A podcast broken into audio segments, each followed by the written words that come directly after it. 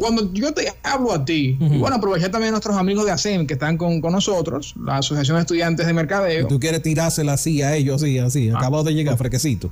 Ajá. No tienen que responder al aire, pero que te respondan a ti entonces, que te hagan señas. Eh, cuando te hablo a ti de música en streaming, sí. la plataforma que tú, los estudiantes, el público joven, el adulto joven, prefiere para escuchar música on demand y también en streaming. ¿En qué, ¿En qué plataforma tú piensas? Si también quiero abrir la línea, en caso que nuestros oyentes quieran sumarse, 809-612-4716, ¿cuál plataforma de música en streaming usted escucha? Se lo voy a poner fácil. Tenemos a, Spotify. Sí. Tenemos a Pandora. Sí. Está Tidal. Tidal. Está YouTube. ¿Y alguien usa Tidal? Yo no, bueno, lo, tiré ahí. Está YouTube, que alguien lo utiliza. Ya. Está iTunes. Sí. ¿Cuál plataforma de esas usted utiliza? Dime, Isaac. En lo que la gente nos, ¿Cuál tú piensas? En la que la gente nos contesta. Yo te voy a decir que la mía, mi favorita es Spotify. Obviamente eh, hay una cantidad de, música rara que yo encuentro ahí. Pero déjame darte este dato en lo que los amigos nos contestan y el que está aquí lo piensa.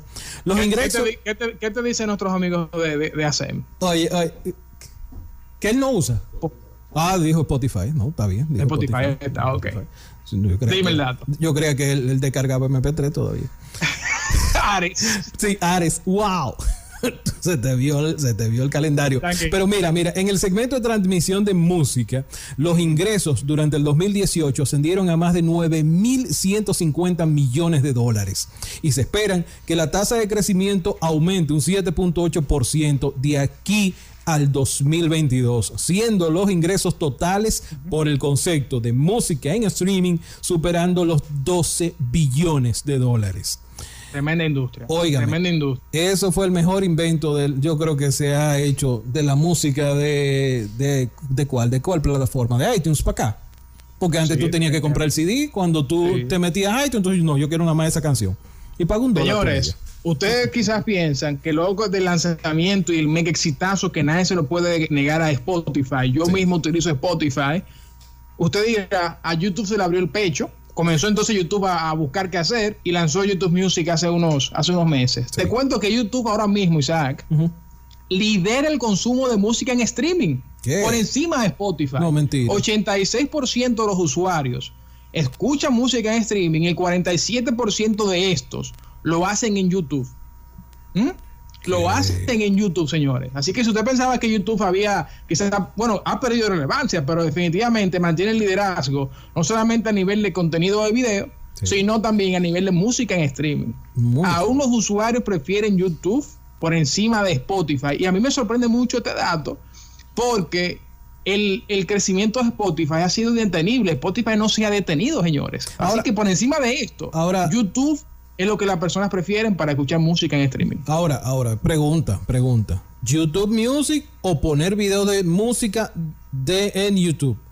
No, poner video de música en YouTube. Ahora sí. Nuevo. Ahora sí, porque por ejemplo, uno, todos esos Dream y todos esos sitios que uno entra, es música de YouTube que tienen, te crean un playlist y lo sueltan ahí 14 horas.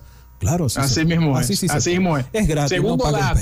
Segundo dato. Y va, va ahí mismo relacionado cuando pensamos en video content, en, contenido de video, quizá YouTube llega a la cabeza primero.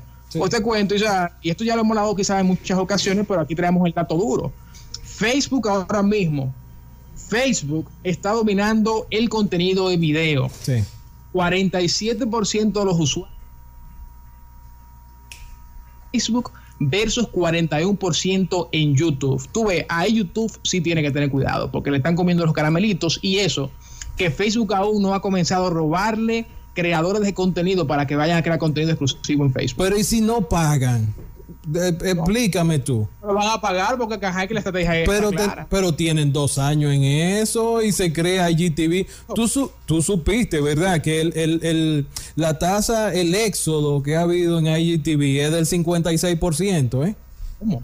Sí, claro, de todos los creadores de contenido que lo abrazaron y dijeron esta nueva plataforma porque viene 100% orientada para los móviles y toda la cosa, el 56% no está subiendo nada desde hace meses. O sea, literalmente, yo, yo lo dije hace como tres semanas aquí, pero literalmente registraron apertura de los hemisferios costillales, o sea, se le abrió el pecho a, Instagram con ese tema de IGTV.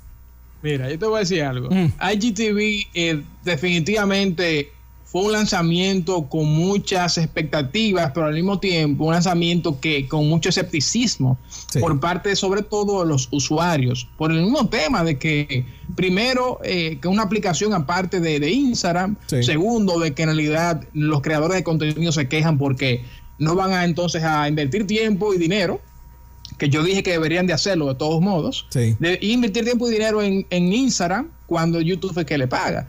Eh, creo que no quizás ha sido como un, rocky start, ha sido un inicio un poquito eh, difícil para IGTV, pero yo como que todavía necesito ver más antes de desestimarlo, porque creo que el potencial está ahí, al igual que en Facebook, con creación de contenido.